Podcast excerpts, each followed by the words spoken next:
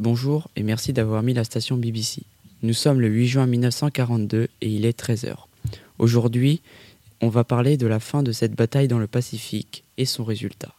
Avant ça, on fera un petit résumé sur la bataille qui s'est passée du 4 au 8 mai 1942 et que l'on prénomme la bataille de la mer de Corail. Donc tout d'abord, on peut se rappeler que cette bataille avait été gagnée par les Japonais d'un point de vue tactique, c'est-à-dire le nombre de navires coulés.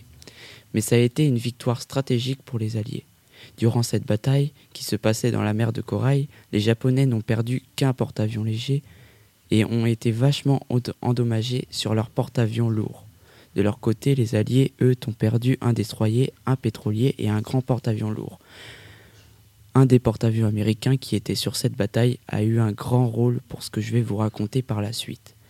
Les pertes étaient également lourdes dans les escadrilles aériennes et les deux flottes se retirèrent de la zone de la bataille comme je l'ai dit auparavant. C'est une bataille qui s'est passée il y a un mois. Le 4 juin, c'est-à-dire il y a quatre jours, une bataille a commencé, et c'est la bataille de Midway, car elle se passait à côté de l'île de Midway. La flotte américaine a commencé avec un désavantage numérique, mais heureusement que le porte-avions qui était durant la mer de Corail a été réparé sur l'île de Midway, et donc opérationnel pour contrer l'attaque des Japonais.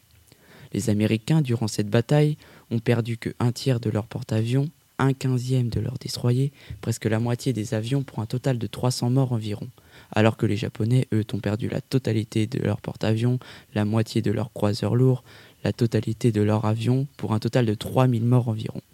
Hier était un jour de gloire, car c'est la première défaite des Japonais, et donc la première victoire des Alliés dans cette bataille dans le Pacifique.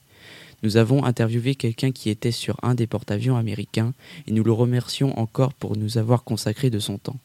Il nous a fait parvenir que cette victoire a été possible grâce à la dispersion de la flotte japonaise, à la décryption des codes cachés japonais, mais ce qui a aussi fait défaut est le confinement des incendies, car les hangars à l'intérieur des bateaux étaient clos.